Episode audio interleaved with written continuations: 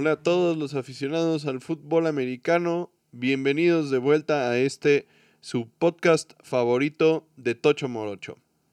Esta semana hablaremos de muchas noticias que se han dado entre el fin de la semana número 8 de la NFL y el día de hoy, porque el martes 2 de noviembre fue el cierre de las fechas para hacer cambios entre equipos y hubo bastantes movimientos. Finalmente también podemos poner a dormir, digamos, o en hold los rumores sobre algún cambio por Deshaun Watson, porque finalmente no se dio.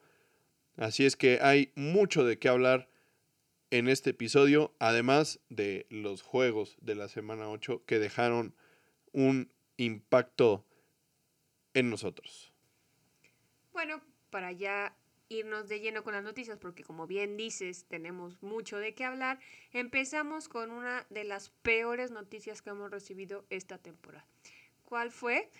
La, fue la noticia de que Derek Henry estará fuera el resto de la temporada regular.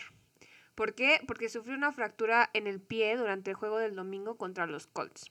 Se le vio cojeando y sin un taco en la banca, pero no se perdió ninguna jugada. El problema fue el lunes se anunció que se sometería a cirugía y todavía no hay tiempo estimado para su regreso. Obviamente lo pusieron en la Injury Reserve List y se especula que podría estar de regreso en enero si los Titanes pasan a playoffs. Todavía no es seguro, todavía no se tiene un timeline correcto y algo que pueda dejarnos tranquilos, pero por mientras los Titanes ya firmaron a Adrian Peterson al practice squad para pronto activarlo en el lugar de Derek Henry. Realmente esta es una noticia pues bastante preocupante no solo para los aficionados a los Titanes, sino también porque perdemos al que hasta este momento era el líder corredor de la liga y esto realmente pues es una noticia muy desafortunada y lamentable. Parece como bien dices que es posible que Henry regrese todavía para el final del año, pero la realidad es que es muy difícil que los jugadores se recuperen de este tipo de lesiones. La recuperación no es tan sencilla por el tipo de operación que, les hacen, pues es similar a lo que vimos con Russell Wilson, que pues les, les insertan un pin en el pie, pero al ser huesos tan chiquitos, en este caso el hueso en el pie que se le fracturó a Henry fue el quinto metatarsiano. Entonces son huesos muy muy chiquititos y puede que el cuerpo rechace el pin y entonces se tengan que hacer algunas otras técnicas que permitan que el hueso sane correctamente y eso puede demorar la recuperación. Entonces, si bien es muy probable que Henry vuelva a jugar, si es muy complicado o se ve difícil que pudiera ser esta misma temporada. Entonces, habrá que ver, habrá que ver su recuperación la evolución al tratamiento y en dado caso de que los titanes, como dices, estén en la postemporada, ver si realmente es factible ver a Derrick Henry en el campo nuevamente. Otra de esas lesiones muy tristes y muy aparatosas que tuvimos esta semana fue la lesión de James Winston.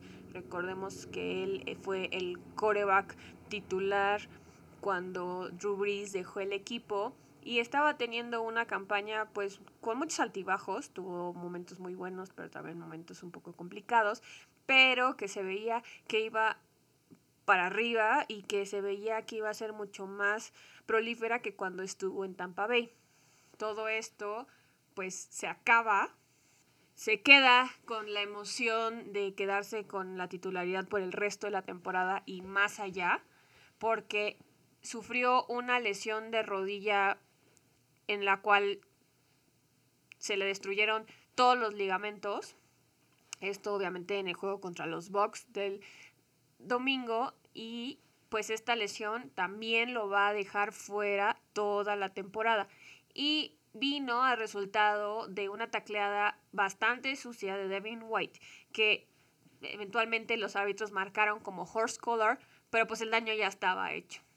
Aquí lo complicado es que su contrato con los Saints es por un año y entonces el próximo año sería agente libre y una situación como esta siempre es muy complicada para tu estabilidad contractual tanto con tu equipo del momento como cualquier otro que pueda estar interesado en ti, porque todo va a depender de que también te recuperes de una lesión como estas.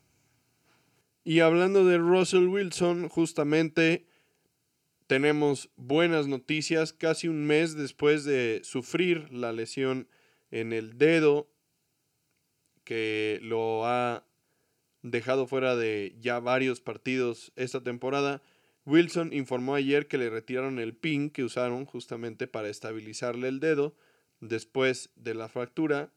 Y bueno, esto no significa que estará de regreso ya pronto o en la semana siguiente, pero sí quiere decir que su recuperación ha sido positiva, que por los tiempos y las expectativas que se tenían para que regresara, pues todo va encaminado correctamente y se espera que tal vez en un par de semanas Russell Wilson regrese a el terreno de juego su recuperación ha sido buena y entonces podría, podría tal vez ser un poco más pronto, pero también se atraviesa la semana de bye de los, de los Seahawks y tal vez sea inteligente, obviamente, esperar a que se cumpla esa semana para darle un poco más de descanso. Bueno, eso no es ningún problema porque como mencionaremos más adelante, la esta semana los Seahawks están de bye. Se él se había pronosticado regresar para la semana 10, que sería la próxima semana, y dependiendo de cómo vaya su rehabilitación, veremos si es factible. Si no, también se había dicho que regresaría para el siguiente juego, el de la semana 11, un juego de división que es importante para mantenerse en la pelea, pero solo queda esperar a ver qué, qué nos dice en estos días, en estas semanas. De hecho, ayer también posteó un video en sus redes sociales eh, entrenando, lanzando pases, haciendo ejercicios. Entonces, pues como bien dices, esto nos emociona y nos deja ver que pues él, como nosotros, está impaciente de regresar. Y bueno, pasando ya a algunas de las noticias de movimientos de jugadores en este final del periodo de cambios de la liga, tenemos uno de los más importantes que se han dado en esta temporada, uno de los nombres más llamativos y quien en su momento fuera MVP de un Super Bowl, estamos hablando de Von Miller, linebacker de los Broncos, quien fue cambiado a los Rams de Los Ángeles por dos picks del segundo día, o sea, de la segunda y la tercera ronda en el draft del año entrante en 2022. Y pues este es un, un trade llamativo por el nombre, pero puede ser un poco extraño por las condiciones en las que está Miller en este momento. Había empezado la temporada muy bien, su juego había venido un poco a la baja y tristemente también se lesionó la semana pasada en el juego contra los Rams. y entonces ha estado limitado en su participación todavía en esta semana 8, pero esto no fue una limitante para los Rams, quienes sí esperan que pueda estar de regreso para la siguiente semana, la semana 9. Es una apuesta por parte de los Rams a ganar ahora, ¿no?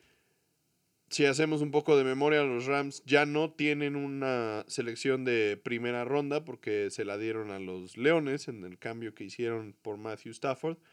Y ahora con este trade que hacen con Denver, pues tampoco tienen una selección en la segunda ni en la tercera ronda. Entonces... Que lo que decían aquí muchos comentaristas es que la mentalidad de la directiva de los Rams es el aquí y el ahora, ¿no? Después nos preocuparemos por lo que vaya a pasar el próximo año, pero lo que queremos es ganar y ganar ahorita, entonces los picks no les preocupa. Porque realmente es un equipo que está armado ahora para ganar, ¿no? O sea, no es un equipo que está en reconstrucción y que tiene en este momento bastante bien amarrado todo el tema de, salarios y del, tope salarial del equipo. Entonces, no necesitan en este momento preocuparse por tener jugadores más baratos o por buscar jugadores jóvenes que empiecen a, a tener impactos en el juego, ¿no? Entonces... Porque luego también puede que esto no sirva, ¿no? O sea, todo el mundo espera con ansias el draft para traer sangre nueva y jugadores que cada vez están mucho más completos y que son super atletas, pero también puede, o sea, como te puede funcionar, puede ser un muy mal movimiento. Ahora, como hemos dicho de, de, de los Chiefs, por ejemplo, ¿no? O sea, tienen toda una línea nueva, joven, y pues no les está dando resultados. A lo mejor eventualmente en un par de años que tengan un poco más de experiencia estos rookies y estos jugadores bastante nuevos puede que vean una mejoría, pero pues esto ya es una inversión a largo plazo y los Rams no están interesados en esto, están apostándole más bien por veteranos que pueden mantener al equipo en un altísimo nivel porque pues a fin de cuentas que Von Miller vaya a ser equipo con Aaron Donald y el resto de la defensiva de los Rams da miedo. Sí, la realidad es que si, si en este momento estás invirtiendo en jugadores probados en una posición donde tú consideras que tienes una limitante y obviamente consideras que tu ventana para ganar un Super Bowl es ahora, entonces esto tiene todo, todo el sentido. O sea, que, que en este momento inviertas en jugadores que te pueden dar un resultado en este momento y además de todo de los cuales conoces el potencial, pues es muy inteligente.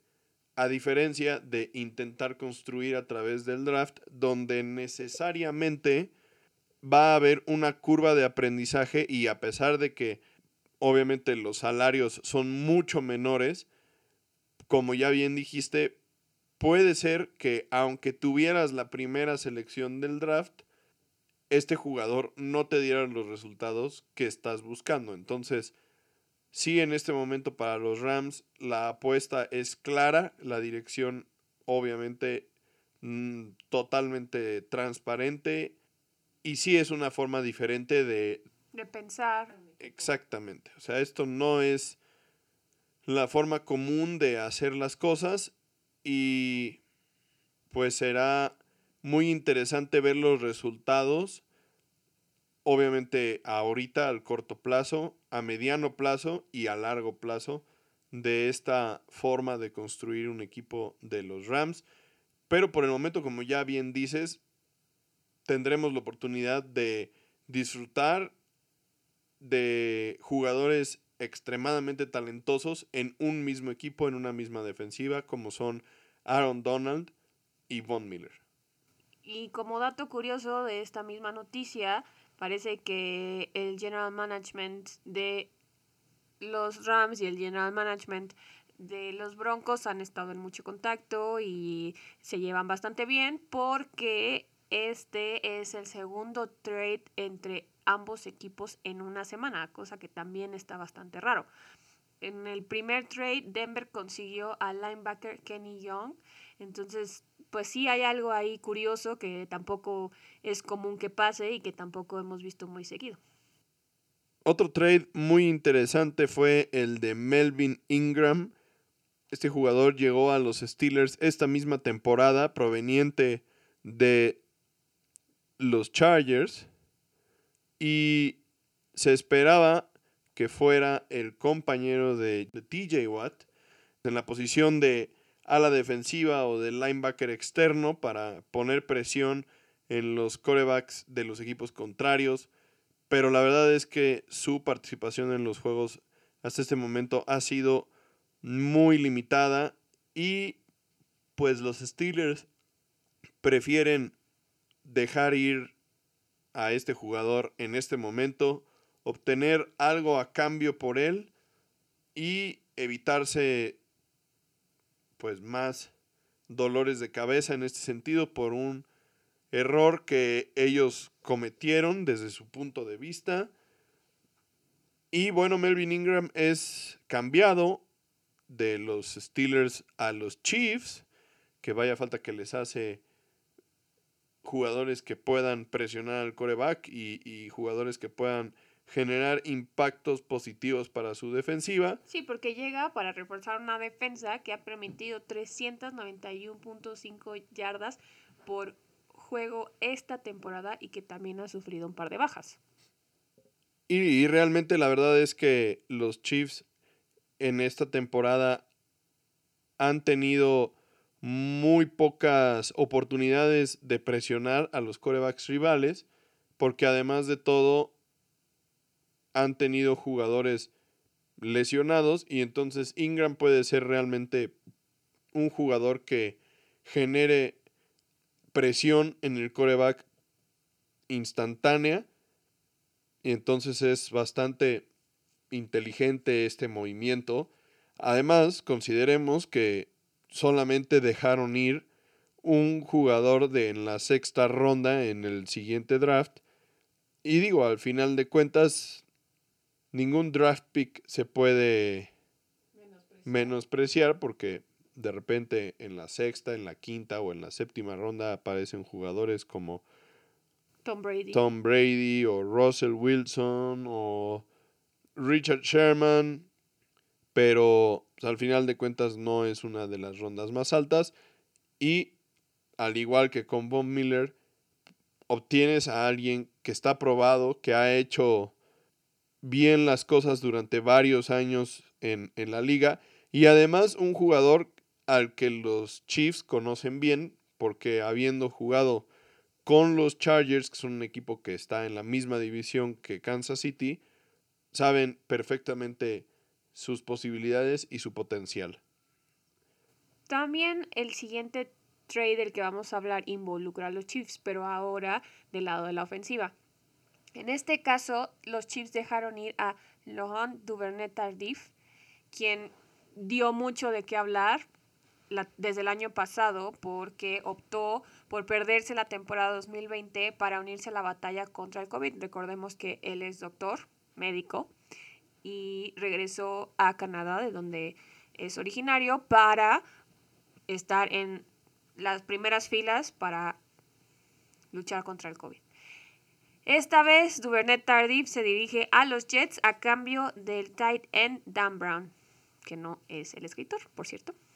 En este caso, lo que pasó con Duvernay Tardif es que se rompió la mano en agosto y perdió su lugar como titular. Tuvo oportunidad de pelear para, para estar de vuelta, pero nunca logró regresar y ganarse la titularidad. De hecho, pues no había estado activo durante toda esta temporada, lo activaron apenas para el juego de la semana pasada, el cual terminó siendo pues su último juego con los Chiefs. A mí este es un trade que no tiene sentido. La verdad, los jefes necesitan toda la ayuda posible en la línea ofensiva y te estás deshaciendo de una de un jugador que bien podría ser titular en la línea ofensiva y estás obteniendo a cambio un jugador en una posición donde tienes al mejor jugador en esa posición. O sea, Travis Kelsey es el mejor ala cerrada de la liga. ¿Para qué traes un ala cerrada más a que caliente la banca atrás de Travis Kelsey? En lugar de traer a alguien que pueda ser titular en alguna posición donde les haga falta, que vaya que les hace falta. Si no era un gar por un gar, en este caso, Duvernay Tardif por otro gar, algún otro hombre en la línea ofensiva o en la línea defensiva hubiera sido bueno también, cualquiera de las dos. Pero me parece que ala cerrada es un justamente una posición donde los Chiefs no necesitaban ayuda y es ahí donde fueron a buscar el valor a cambio de un hombre que bien pudo haber sido titular. Entonces, me parece que en este caso en particular, la directiva de los Chiefs sí falla.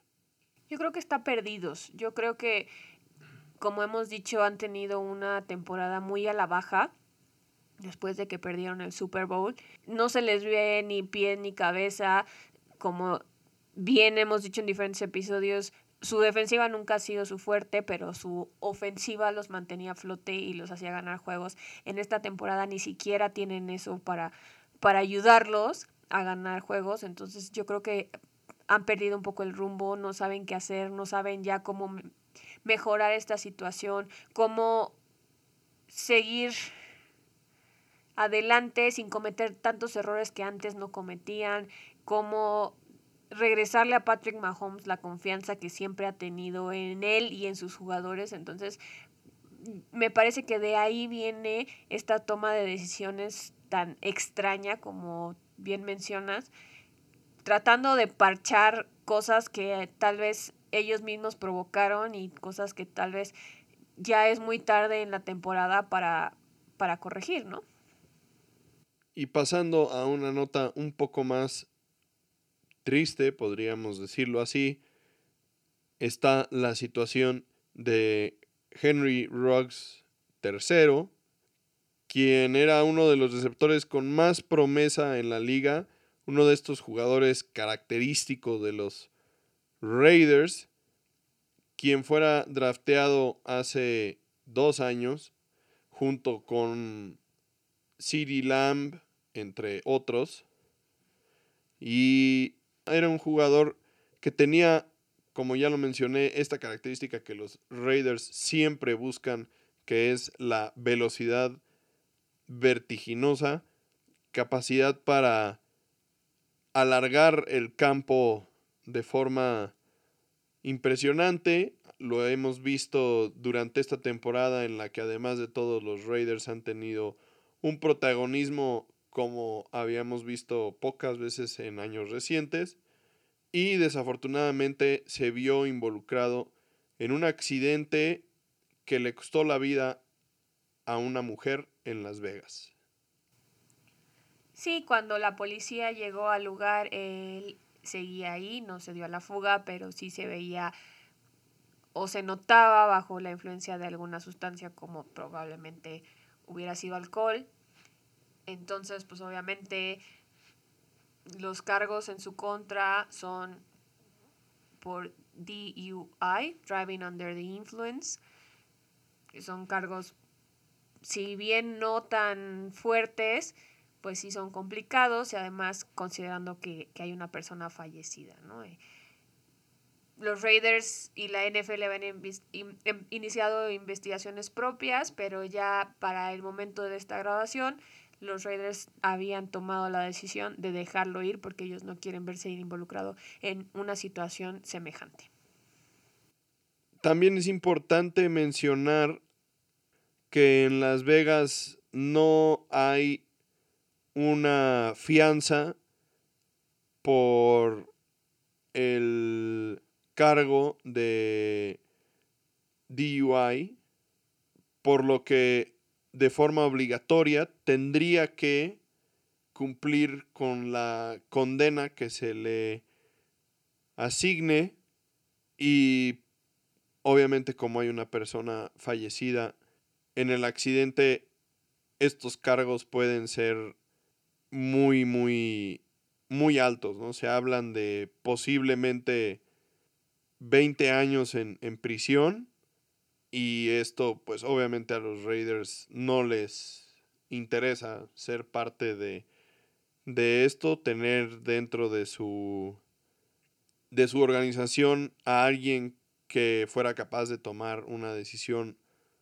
como esta, porque además ha salido también a la luz que, de acuerdo con la, la información que tiene la policía en este momento, Ruggs iba manejando a más de 200 kilómetros por hora y esto no ha caído bien dentro de la de la cúpula de los, los Raiders y evidentemente la, la decisión de cortarlo se ha dado de forma bastante inmediata y seguramente pues no veremos a Ruggs en un campo de la NFL pronto y mucho menos si efectivamente tuviera que cumplir con la condena, ¿no? La última noticia que les traemos esta semana es una que va a impactar mucho para los juegos de la semana 9. Algo que nos deja muchas dudas y que también nos deja muy en ascuas de este, del partido que vayan a dar el equipo de Green Bay. ¿Por qué? Porque se anunció hoy, miércoles, que Aaron Rodgers dio positivo a COVID. Sí, la verdad, esta es una noticia muy impactante y sorprendente porque tiene varias implicaciones. Por un lado, durante el verano, mientras estaba en Hawái y siendo bastante ambiguo con la prensa, Aaron Rodgers había comunicado que se había vacunado contra el COVID.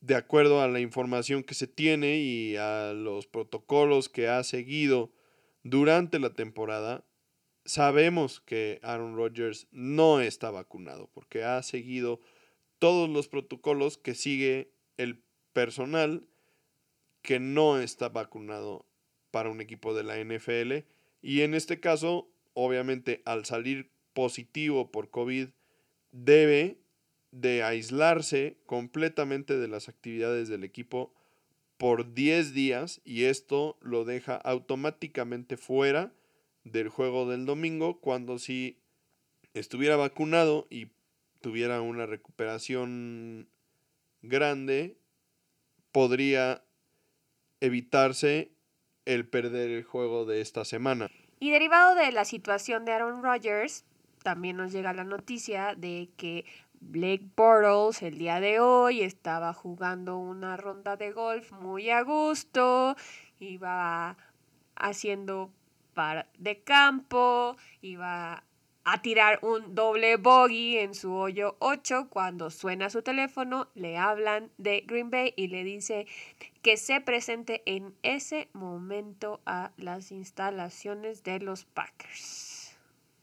En este momento, la verdad, y a pesar de esta noticia de Bortles, no hay otra posibilidad más que el hecho de que, y la realidad de que será Jordan Love el titular para Green Bay en este juego contra los Chiefs, que pues es un juego importante, digo, los Chiefs evidentemente no están jugando su mejor fútbol, pero es un partido que los, los Packers tienen que ganar para seguir en la cima de la conferencia nacional que implicaría recibir playoffs en Green Bay, básicamente asegurar que el juego de campeonato de la conferencia nacional fuera en Green Bay, ¿no? Y por otro lado, hasta cierto punto evitarse que los Chiefs tuvieran una oportunidad de llegar a los playoffs, siendo que están jugando tan mal en este momento y esta pues realmente es una irresponsabilidad por parte de, Aaron Rodgers los deja en una posición súper complicada. Si él estuviera vacunado, las cosas no serían tan complicadas. Ahorita, de forma obligatoria, tiene que permanecer aislado 10 días. Y eso lo pone en una posición también muy complicada, no solo para el juego de la semana 9, sino para el juego de la semana 10, porque sus 10 días vencerían el sábado previo al juego de la semana 10. Entonces también se perdería toda la semana de preparación para el juego de la semana 10, porque además no puede tener contacto directo con nadie, no puede estar en las instalaciones, no puede ver personalmente a nadie más que obviamente a la gente que esté en su casa. Entonces esto lo hace extremadamente complicado para él y él honestamente para el nivel de jugador que es debería de estar vacunado, pero estas decisiones las toman ellos de forma personal y las consecuencias son estas y veremos realmente qué impacto tiene esto para los Packers en su récord.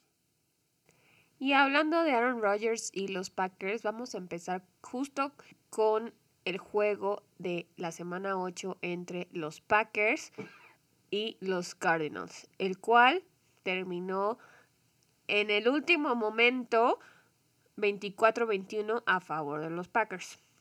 Con esto ya no quedan invictos en esta temporada. Los Cardinals sufrieron su primera derrota del 2021 contra unos Packers que pues hasta ese momento iban en ascenso tenemos que esperar a ver qué pueden hacer sin Aaron Rodgers estas dos semanas.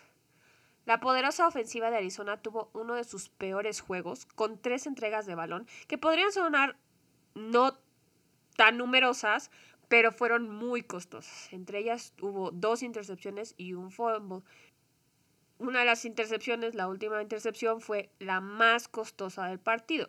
Kyler Murray logró hacer avanzar a su equipo 94 yardas desde la yarda 1 de Arizona hasta las 5 de Green Bay para por lo menos conseguir el gol de campo que empataría el juego. En el mejor de los casos, conseguir un touchdown con el que ganarían pero en un error de comunicación como pocas veces hemos visto, un pase a AJ Green en la zona de anotación en, el en un segundo down terminó en las manos de Rasul Douglas para acabar el partido. Según Rasul Douglas, quien hasta hace unas semanas era jugador de Arizona y quien llegó a Green Bay por la baja que la bueno más bien las bajas que han tenido en su secundaria y realmente tuvo un excelente partido la noche del jueves. Y pues bueno, realmente este fue un juego bastante complicado para ambos equipos porque las lesiones o los jugadores que no estuvieron fue una de las historias protagónicas en este partido. Empezando porque Kyler Murray terminó lesionado desde el partido porque su tobillo quedó atrapado debajo de uno de los defensivos de Green Bay dos jugadas antes de que lanzara ese pase de intercepción. Se le vio con mucho dolor, con un rango de movimiento bastante limitado y eso puede ser que tampoco le haya ayudado mucho en ese último pase, ¿no? Por parte de Green Bay, los receptores fueron los que tuvieron la mala fortuna de verse afectados, primero que nada por el COVID, ya que Davante Adams, quien es por mucho su mejor receptor, y Allen Lazard quedaron fuera eh, por este motivo, por, por el COVID. Adams está vacunado y pudo haber regresado, no lo logró. Y Lazard fue un contacto cercano con Adams y por no estar vacunado tuvo que perderse el partido automáticamente. Por otro lado, Marqués Valdés Scantling venía regresando de una lesión de la pierna, pero no logró recuperarse y por lo tanto, pues también quedó fuera. Esto implicaba que los tres mejores receptores de los Packers no estarían disponibles en este partido.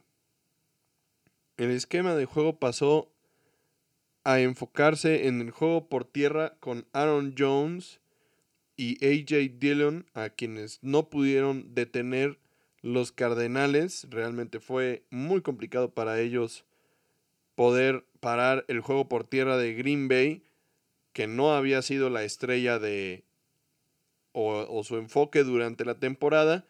Y en el juego aéreo fue el ala cerrada Robert Tonyan, quien desafortunadamente también salió lesionado del partido. Una lesión de rodilla que lo va a dejar fuera por el resto de la temporada. Randall Cobb también tuvo un gran juego y se notó la tremenda conexión que tiene con Aaron Rodgers. Y pues realmente ellos fueron los que tuvieron que tomar la, la batuta en el juego aéreo. Pero aquí también la clave para que Green Bay ganara el partido fue dominar el reloj de juego, con ofensivas muy largas que consumieron mucho tiempo del reloj para mantener a Kyler Murray y a la ofensiva de Arizona en la banca, que como bien hemos dicho en varias ocasiones, la mejor defensa contra un coreback como Kyler Murray es que esté sentado en la banca sin poder tener acción. También a la defensiva, justo lo que mencionábamos, evitaron que Murray corriera con la bola y así evitaron también que escapara y explotara su habilidad para quitarse los tacleos y para escapárseles. El siguiente juego del que vamos a hablar es el juego entre los Titanes y los Colts. Un juego que ganaron los Titanes por marcador de 34 a 31 en tiempo extra. Y este era un juego extremadamente importante para los Colts.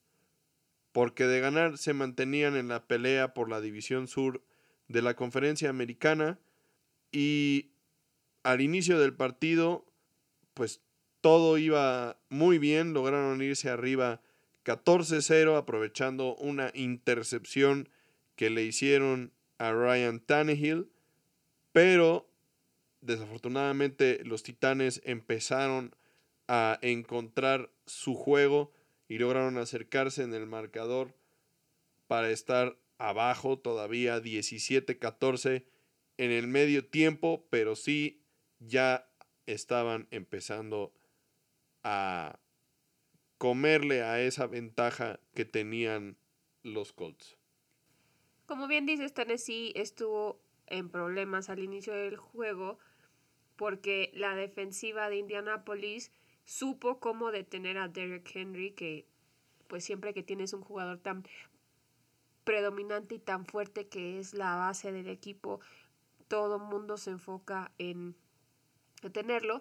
Habíamos visto que muchos equipos anterior, anteriormente lo habían intentado, pero con, aunque tenía doble y triple cobertura en algunas ocasiones, se les escapaba. Esta vez no fue así y la defensiva de Indianapolis lo limitó a 28 carreras para 68 yardas con un promedio de 2.4 yardas por carrera, lo cual es nada para alguien como él. Y además corrieron con la suerte de darse cuenta de que estaba lesionado del pie. Entonces, por lo menos por un momento del partido se veía que los Colts iban a poder lograr llevarse la victoria que tanto necesitaban. Después no fue así porque el juego aéreo de los Titans empezó a carburar y fue lo que les ayudó a reponerse de el pobre desempeño que tuvo Derrick Henry, no necesariamente por su culpa en este juego. Todo este tema de Derrick Henry es bastante complicado y curioso. Parece inútil pensar que, que Henry volvió a tener más de 25 acarreos en el, en el juego y que ya estaba lesionado, ¿no? O sea, qué necesidad de arriesgarlo así, ¿no? En, en, un juego que en el que no estás teniendo éxito, ¿por qué tener tantos, tantos acarreos? O sea, es demasiado desgaste. Si la defensiva de los Colts estaba tan enfocada en detener a Henry, ¿por qué no aprovechar eso y, y explotar más el juego aéreo? Que, que hasta cierto punto sí lo hicieron, pero ¿qué necesidad tenían de darle 28 acarreos a, a Derrick Henry, ¿no? O sea, Porque como te digo, ya había funcionado anteriormente. O sea, el juego de la semana 7 habían intentado pararlo, lo tenían en doble cobertura y de todas maneras Henry hizo lo que quiso con la defensiva contraria. Entonces yo creo que hasta ese momento ellos creían que podían superar esa situación. Aquí pues lo que tuvo que ver también y lo que influyó fue la, la lesión de Henry. O sea, Henry no estaba al 100% y pues su trabajo es bastante desgastante y pues le, le cobró factura. Justamente por eso creo yo que entonces deberían delimitar un poco. O sea, si vemos sus estadísticas durante la temporada, la primera semana que perdieron contra los Cardenales, Henry tuvo 17 acarreos, porque el juego se salió de las manos y tuvieron que abandonar la carrera. Después de eso, francamente, el, único juego que tiene menos de 20 acarreos es ese, la semana 1. Después de eso, semana 2 contra Seattle, 35 acarreos. Semana 3 contra Indianapolis, 28 acarreos. Semana 4 contra los Jets, 33 acarreos.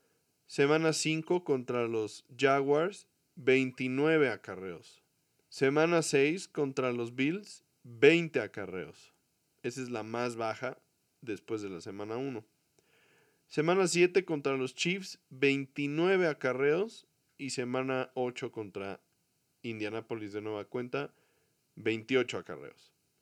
Ahora, quitando la semana 1, solamente estas últimas dos semanas ha tenido menos de 100 yardas y un promedio menor a 3.1 yardas por acarreo. La semana 7 tuvo 3 yardas. La semana pasada, la semana 8, 2.4 yardas. Entonces, ¿qué necesidad tienes? ¿Por qué seguirle dando la bola? ¿Por qué seguir insistiendo? Yo creo que esa es como la maldición de tener un jugador tan bueno en el equipo, ¿no? O sea, te vuelves un one trick pony y tu equipo depende 100% de ese jugador. Entonces armas tu ofensa o tu defensa, dependiendo, alrededor de lo que pueda hacer ese jugador, de sus talentos, de sus fortalezas. Y eso es lo que les ha pasado a los Titanes. Y, y no es que sea malo, porque a fin de cuentas, pues sí, Derek Henry es un monstruo y es un jugador de esos que van, va a dejar marca en la NFL y en la historia del fútbol americano pero te arriesgas a este tipo de cosas, ¿no? O sea, te arriesgas a que cualquier cosa no sale como tendría que ser, ya sea por una lesión o por COVID o por cualquier otra cosa, y entonces pues ya no sabes cómo reaccionar, ¿no? O sea, ya no sabes qué hacer sin, sin tu pieza clave. Sí, lograron finalmente pues medio despertar y que AJ Brown tuviera un buen juego con 155 yardas y un touchdown para despertar el juego por aire, pero pues entonces les toma un, un tiempo carburar y poder hacer esos ajustes durante el juego. A mí me parece completamente exagerado. Veremos a los Titanes, obviamente, buscar la solución a este tema, obviamente sin Henry, a partir de la siguiente semana. Pero como te digo, o sea, a mí me parece completamente exagerado el nivel o la cantidad de acarreos que tiene Derrick Henry en este momento de la temporada. O sea, para ponerlo en contexto, Derrick Henry iba de líder en yardas por tierra. Esto no es una sorpresa, pero bueno. 937 yardas por tierra acumuladas a lo largo de estas ocho semanas, con 219 intentos. El siguiente en la lista, Jonathan Taylor de los Colts, curiosamente, tiene 649 yardas con 121 acarreos. O sea, Jonathan Taylor tiene 100 carreras menos en ocho juegos de la temporada. O sea, eso es, es casi la mitad, es casi la mitad de las veces que expones a tu jugador a que se pueda lesionar. Y este es justo el ejemplo. Este es el, esta es la preocupación del, del, normalmente de la gente sobre este tipo de, de jugadores.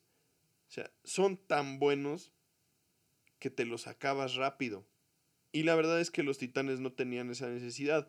Hubo momentos en la temporada donde sí, claro, porque su juego por aire no estaba funcionando. Pero honestamente, desde la semana pasada y esta semana, su juego por aire ha sido bastante bueno. De hecho, sin ese juego por aire, no habrían ganado los partidos. Entonces, ¿por qué no empezar a recortarle un poquito esos acarreos? O sea, ¿por qué seguir insistiendo con 29 y 28 acarreos cuando te está dando 3 yardas o 2.4 yardas por acarreo? Que es malísimo. O sea, yo entiendo, hay que mantener a la defensiva honesta y hay que darle eh, y, y, mantener involucrado el juego por tierra para que tener un ataque balanceado. Pero ¿qué caso tiene seguirle dando y dando y dando y dando a lo mismo cuando no te está dando resultados? O sea, eso ya es locura. Que es lo mismo que hacen los Ravens con Lamar Jackson, ¿no? O sea, insistir por carrera y por tierra y por tierra y hay momentos en los que no funciona y hay equipos a los que no les puedes hacer eso y de todas maneras ellos están muy cerrados en, en, ese, en esa estrategia, pero pues como dices, no les está funcionando y de todas maneras pues ya no pueden hacer uso de eso porque Henry ya no está disponible para esta temporada. Pero regresando al análisis de este juego, la verdad fue un juego bastante balanceado, un juego que iba y venía en el marcador, muy cerrado y finalmente, yo creo que lo que les costó a los Colts fue Carson Wentz. Carson Wentz, un jugador que tenía todo el talento y toda la promesa cuando llegó a la liga, pero que se ha visto plagado tanto por lesiones como por errores que él comete, entre ellos las intercepciones que han sido su dolor de cabeza y el de los equipos con los que ha estado y en este caso no fue la excepción. Tuvo dos intercepciones. La primera fue un pick six que puso abajo en el marcador a su equipo. Y la segunda y más costosa en tiempo extra, la cual puso a los Titanes en posición para patear el gol de campo que les daría la victoria. El siguiente partido del que vamos a hablar es el juego divisional que enfrentaba a los Bucaneros de Tampa Bay y a los Santos de Nueva Orleans este juego sería jugado en Nueva Orleans y los Santos ganarían el partido 36 a 27. Y bueno, nuevamente los Santos demuestran ser la piedra de tropiezo de los Bucaneros y Tom Brady. De las cuatro ocasiones que se han enfrentado desde que llegó Brady a los Bucaneros, Nueva Orleans ha ganado tres y obviamente perdieron la más dolorosa que fue el partido de playoffs del año pasado. Pero realmente Brady no ha tenido buenas estadísticas contra los Santos.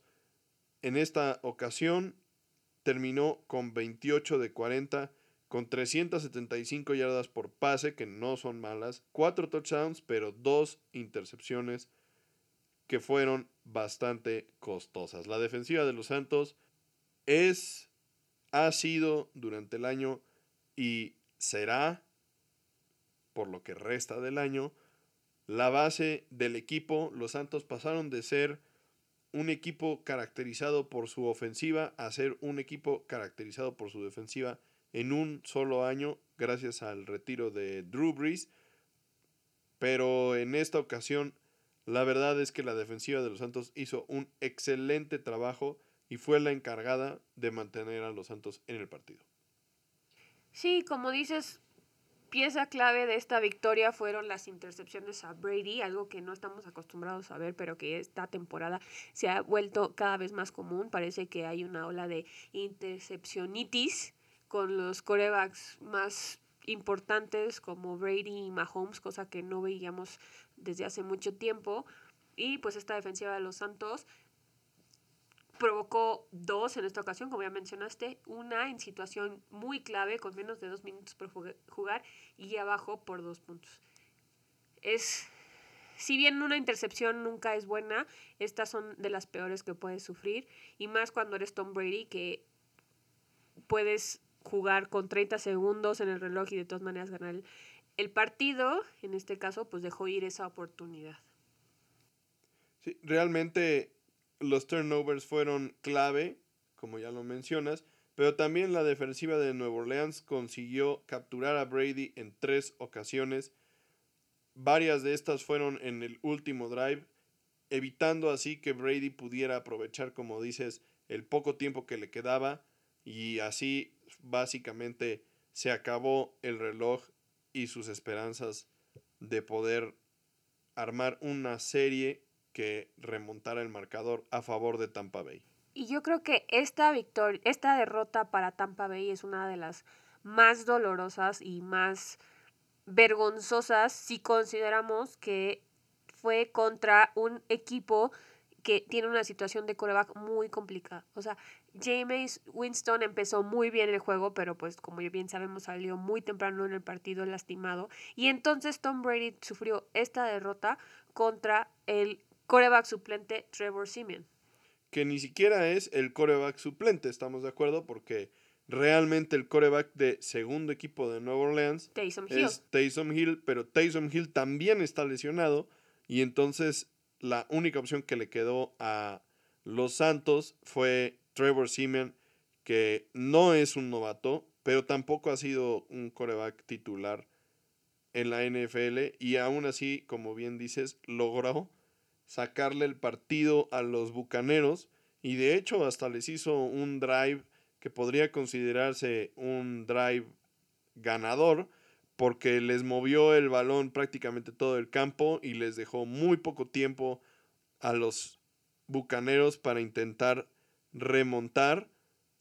De nueva cuenta el juego por tierra de los Santos también está siendo muy relevante. Alvin Camara y el recién recuperado por los Santos Mark Ingram vuelven a ser una pareja explosiva Ingram que viene llegando a Nueva Orleans de trade de los Tejanos de Houston, donde había tenido bastante protagonismo. De hecho, Ingram es tercero en yardas en la liga. Es bastante eh, sorprendente porque, digo, obviamente como no le hemos puesto atención a Houston por lo malos que han sido honestamente durante la temporada, Tampoco nos habíamos dado cuenta que Ingram había tenido tantas yardas por tierra, pero llega a Nueva Orleans, el equipo que lo drafteó, es su casa, con su amigo del alma Alvin Kamara, y fueron un dúo imparable y también sorprendente porque recordemos que esta defensiva de Tampa Bay es la defensiva a la que nadie le podía correr y finalmente tuvieron una, un día en el que tuvieron 152 yardas por tierra. Entonces, esto es algo insólito. Sí, y una muy buena semana para los quarterbacks suplentes, como también el caso de los Jets, de los que hablaremos más adelante. Justamente hablando de los quarterbacks suplentes, tenemos el partido del domingo en la noche entre los vaqueros y los vikingos, juego que ganaran los vaqueros como visitantes 20 a 16 y la historia en este partido fue la sorpresa que nos llevamos todos los fans de los vaqueros al escuchar cinco minutos antes de que empezara el partido que Dak Prescott no iba a jugar el partido por precaución debido a la lesión de la pantorrilla que sufrió al final del partido hace dos semanas contra los Pats. Y en su lugar jugaría Cooper Rush. Y bueno, Cooper Rush, de quien no esperábamos mucho porque la temporada pasada pues no... Los corebacks suplentes de los Cowboys no dieron muy buen papel jugó bastante bien en esta ocasión, tuvo 325 yardas por pase, dos touchdowns y una intercepción en un juego en el que se enteró, como bien dices, que sería titular cinco minutos antes del kickoff. Y fue gracias a Rush que lograron hilar un drive para ganar el partido, terminando con un touchdown de 5 yardas a Mari Cooper. Tristemente los vikingos no pudieron aprovechar la oportunidad que suponía recibir en tu casa a los vaqueros en un partido en el que no jugara Dak Prescott. La defensiva de los vikingos no pudo frenar a la ofensiva de Dallas, tanto por tierra como por aire, ¿no? Y la ofensiva de los vikingos, que entraba a este partido ranqueada como la número 5 en la liga, fue poco efectiva también, acumulando 278 yardas totales, que a comparación de las 419 de los Vaqueros, con Cooper Rush, se ven como migajas, ¿no? El juego por tierra de Minnesota fue su mejor activo con 101 yardas, de las cuales 78 las tuvo Dalvin Cook, que sabemos que es uno de los mejores corredores de la liga y que no tiene números tan impresionantes en lo que va de la temporada hasta este momento por que ha estado lesionado, pero sí es uno de los corredores más explosivos que tiene la NFL. El caso de los vikingos es un caso muy particular porque todavía no alcanzamos a distinguir si en verdad son un buen equipo o son un mal equipo. O sea, como pueden tener una muy buena semana, pueden tener una muy mala semana. Y la verdad es que no debería ser así porque tienen todo para ser exitosos. Entonces, si lo vemos del lado, por ejemplo, de las apuestas, no sé si sería un buen equipo para tener ganancias, ¿no? O sea, todavía a estas alturas de la temporada no, no se alcanza a percibir qué van a poder lograr de aquí al final de la temporada.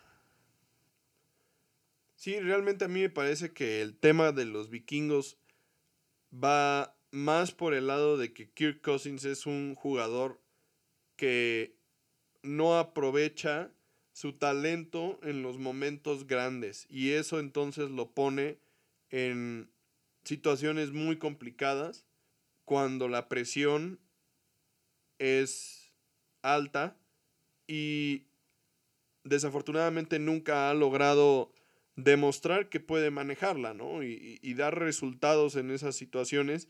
Y este era un partido con esas características, un juego contra un equipo que venía regresando de su bye, un juego que juegas como local, que de ganarlo te puede poner en el siguiente nivel y que además de todo se presenta por circunstancias como un juego que ahora entonces debes ganar.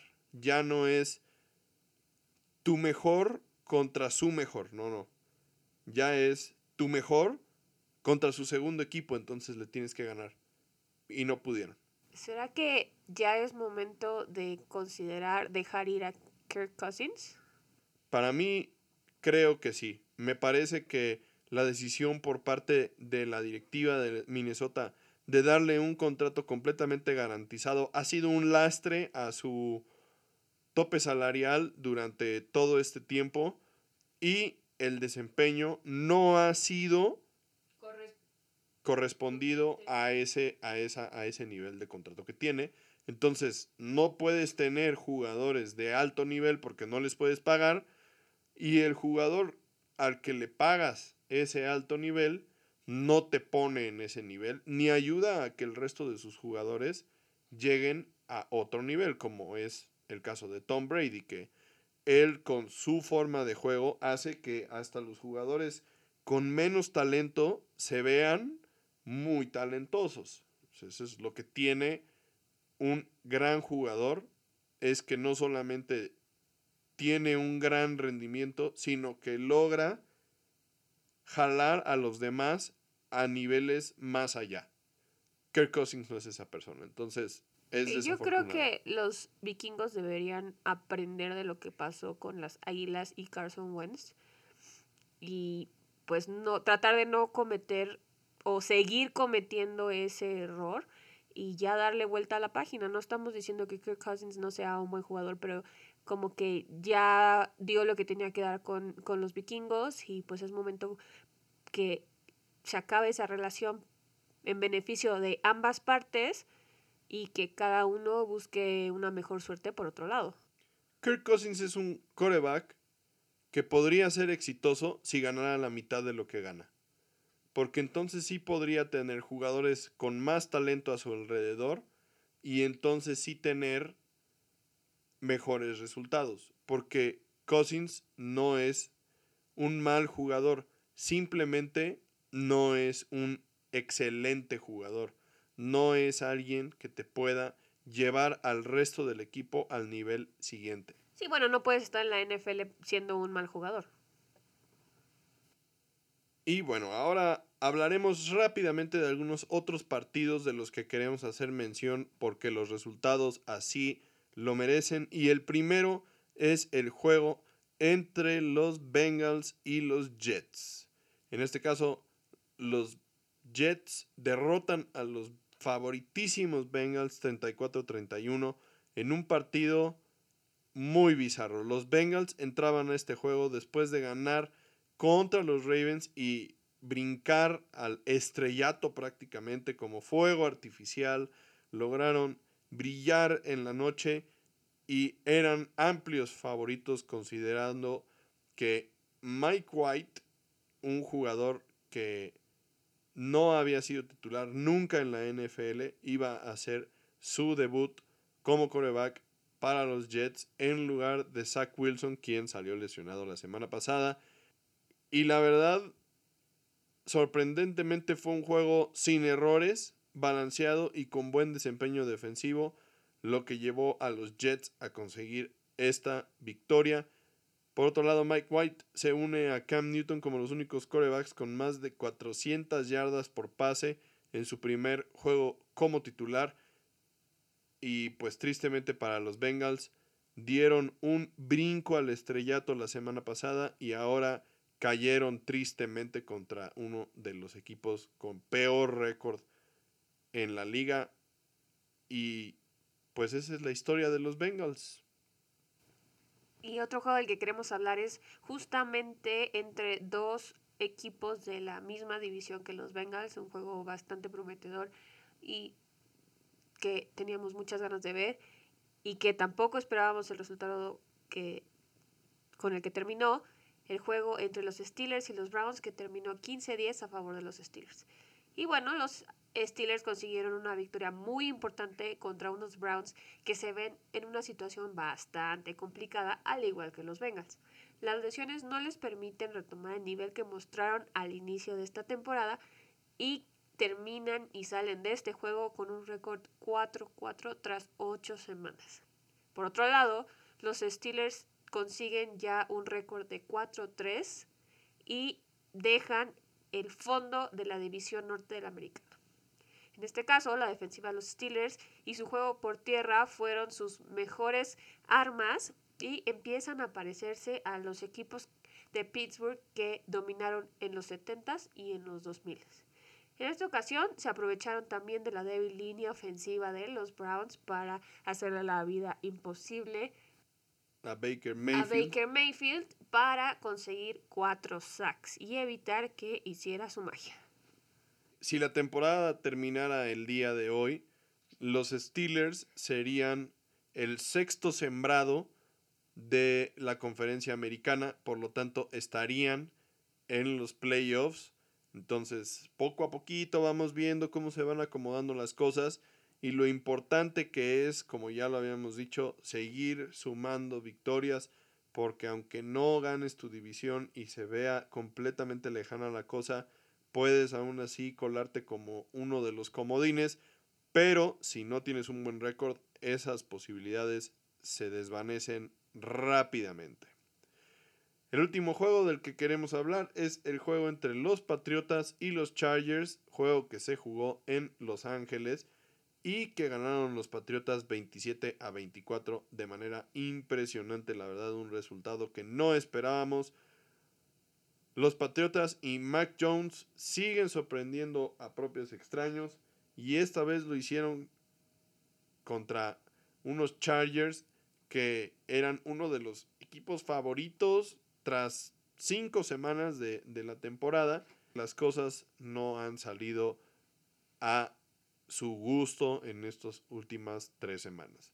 La defensiva de los Pats confundió a Herbert con la proeza para preparar un partido característica de Bill Belichick, interceptándolo dos veces y capturándolo en tres ocasiones. Después de dos derrotas consecutivas, separados por un bye, es justo preguntarse si los Chargers realmente son un equipo contendiente al Super Bowl, como lo creíamos en el inicio de la temporada tras su racha de tres victorias consecutivas, o si simplemente, así como están las cosas con los Browns también, son un espejismo. Yo creo que sí tienen lo suficiente para llegar muy lejos en la temporada, por lo menos a playoffs, pero con lo que estamos viendo ya ahorita, que se están empezando a desinflar, yo creo que así como para contendiente de Super Bowl, lo dudo. Y bueno, ya para terminar el episodio de esta semana, les dejamos los partidos que creemos serán los más interesantes para la semana número 9. Empezamos con los vikingos contra los Ravens, los Browns contra los Bengals. Queremos ver la batalla por Ohio entre dos equipos que buscan levantarse después de caer tristemente en la semana 8. Los Browns de manera muy, muy, muy urgida necesitan una victoria, pero se ve complicado de visitante contra los Bengals que también buscan demostrar que lo de esta semana 8 fue simplemente un tropezón y no su realidad. Los otros dos juegos que les recomendamos ver es el juego entre los Packers y los Chiefs, que ahora con todo lo que ya sabemos que está pasando con los Packers se vuelve aún mucho más importante y más interesante y veremos qué pueden hacer los Chiefs ahora sí contra un equipo de los Packers sumamente disminuido de forma diferente a la, al de, la semana 8, cuando no tenían a sus mejores receptores, pero en este caso pues no tienen a la cabeza del equipo. Sí, en este caso ya vimos que los Packers tienen la capacidad de correr el balón de forma efectiva y esa podría ser la fórmula contra una defensiva de los Chiefs que ya vimos en el juego contra los Titanes que tienen muy pocas posibilidades de parar la carrera pero por otro lado también veremos realmente qué potencial tiene Jordan Love si es que los Packers pretenden que sea su coreback del futuro. Y el último juego que les recomendamos es el juego entre los Titans y los Rams. Dos equipos que empezaron también muy fuerte la temporada y que se han estancado un poco. Y además, considerando que los Rams Estrenan estrella, como ya mencionamos, con Von Miller y los Titans se presentan como visitantes sin Derrick Henry. Para terminar, les recordamos los equipos que tienen bye esta semana, que son los Lions, los Seahawks, los Bucks y Washington. Y bueno, hasta aquí este episodio de, Tocho Morocho. Esperemos lo hayan disfrutado tanto como nosotros disfrutamos de hacer este show para todos ustedes cada semana. Aprovechen la semana número 9. Aprovechen también que hay gran premio en México de la Fórmula 1. Esperemos que Checo Pérez pueda subirse al podio y ojalá que mejor sería verlo ganar aquí en tierras mexicanas. Vamos Checo y disfruten también de la NFL. Esperamos hayan tenido un muy buen Halloween y un muy buen Día de Muertos y que todos aquellos que se nos adelantaron la hayan pasado bien y nos hayan podido venir a visitar. Nos vemos aquí la próxima semana con todo lo mejor de la NFL para ustedes, con todo el cariño. Recuerden escuchar, compartir y muchas gracias por escucharnos desde donde quiera que estén. Les mandamos muchos saludos. Bye.